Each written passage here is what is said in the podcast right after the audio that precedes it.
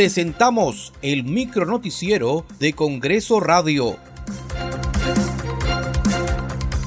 ¿Cómo están? Les saluda Danitza Palomino. Hoy es miércoles 24 de agosto del 2022. Estas son las principales noticias del Parlamento Nacional. El Pleno del Congreso de la República sesionará este lunes 29 de agosto, así lo informó la presidenta del Congreso de la República, congresista Lady Camones. Sobre el caso del ministro de Transportes, Heiner Alvarado, es cierto, tenemos nosotros eh, a la fecha dos mociones de interpelación. Fue eh, eh, motivo de ello que el día jueves pasado no lo pudimos ver porque tuvimos que sumar ambas este, interpelaciones. Estamos citando para el día lunes 29 para el Pleno para poder ver y atender esas interpelaciones, el día lunes 29.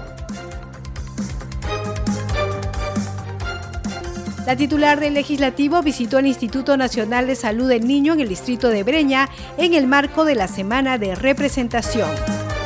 Estamos trabajando ejecutivo, legislativo y el mismo Instituto Nacional en equipo para darle a nuestros niños del Perú ese derecho a una salud de calidad, no tienen necesidad pues, de tener que gastar tanto dinero para irse a una clínica, cuando el Estado realmente tiene el presupuesto para poder invertir y darle esa calidad en infraestructura, en equipamiento, en logística y también en capacitación a los médicos que atienden aquí a los niños del Perú. La Junta de Portavoces sesionará hoy a partir de las 5 de la tarde. Según la agenda, se abordará el número de integrantes de la Subcomisión de Acusaciones Constitucionales para el periodo anual de sesiones 2022-2023. Este jueves 25 de agosto sesionará la Comisión Permanente. En el tercer día de la semana de representación, los parlamentarios continúan con sus actividades en Lima y el interior del país.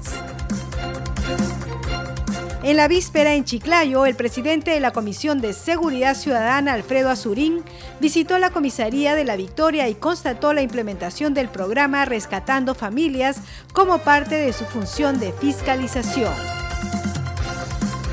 En Lima, la parlamentaria Milagros Jauregui de Aguayo organizó el foro Experiencia Nacional e Internacional de los Bancos de Leche Humana. Muchas gracias por acompañarnos en esta edición. Nos reencontramos mañana.